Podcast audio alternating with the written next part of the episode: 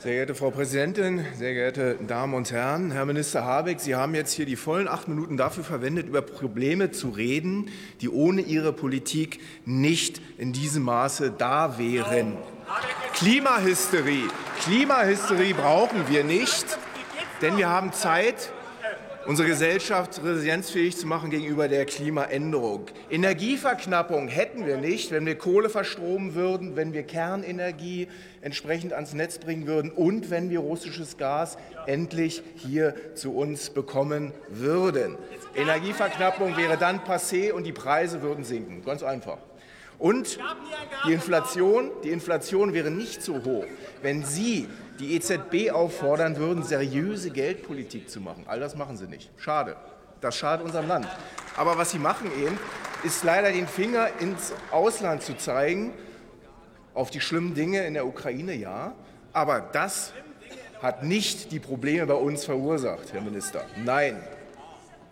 Meine Damen und Herren, vor 110 Jahren ist die Titanic untergegangen. Berauscht von der Überzeugung der Machbarkeit ihrer Technologie wurden vielfältige Warnungen vor Eisbergen in den Wind geschlagen. Funksprüche informierten über Packeis und einem riesigen Eisfeld. Doch Kapitän und Offiziere hielten stramm Kurs und die Katastrophe nahm ihren Lauf. Und genauso ist es heute mit der Energiewende ins Nichts geht es geradewegs in die Insolvenz Deutschlands in den Untergang unseres Wohlfahrtsstaates. Und wie im Fall der Titanic gibt es heute Warnungen zuhauf. E.ON-Chef Birnbaum zum Beispiel prognostizierte schon vor einem Jahr, dass wir in diesem Winter mit Abschaltung ganzer Städte rechnen können. Auch das Bundesamt für Bevölkerungsschutz und äh, Katastrophenhilfe äußerte sich ähnlich, um nur diese beiden zu nennen. Und wie bei der Titanic fahren die Verantwortlichen weiter munter volle Kraft voraus,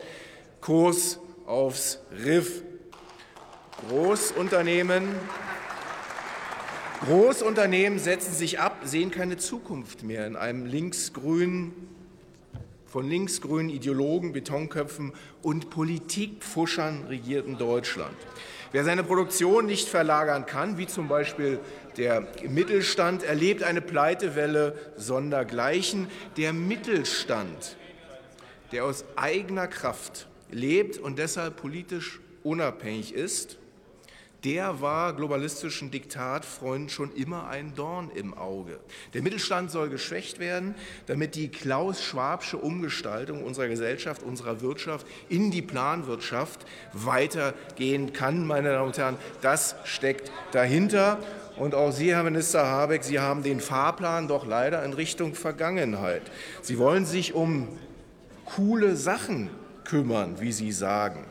Und wofür wollen Sie denn diese Steuergelder da ausgeben? Für Batteriezellen, für Elektrolyse, für Sonnen- und Windstrom. Also alles Techniken aus dem letzten oder vorletzten Jahrhundert. Alles Techniken, die lebenslang nicht ohne Subvention auskommen können, meine Damen und Herren. Kaum ein Wort zu zukunftsweisender Industrie und äh, Dinge, die Zukunft schaffen. Meine Damen und Herren, diese Bundesregierung hat fertig.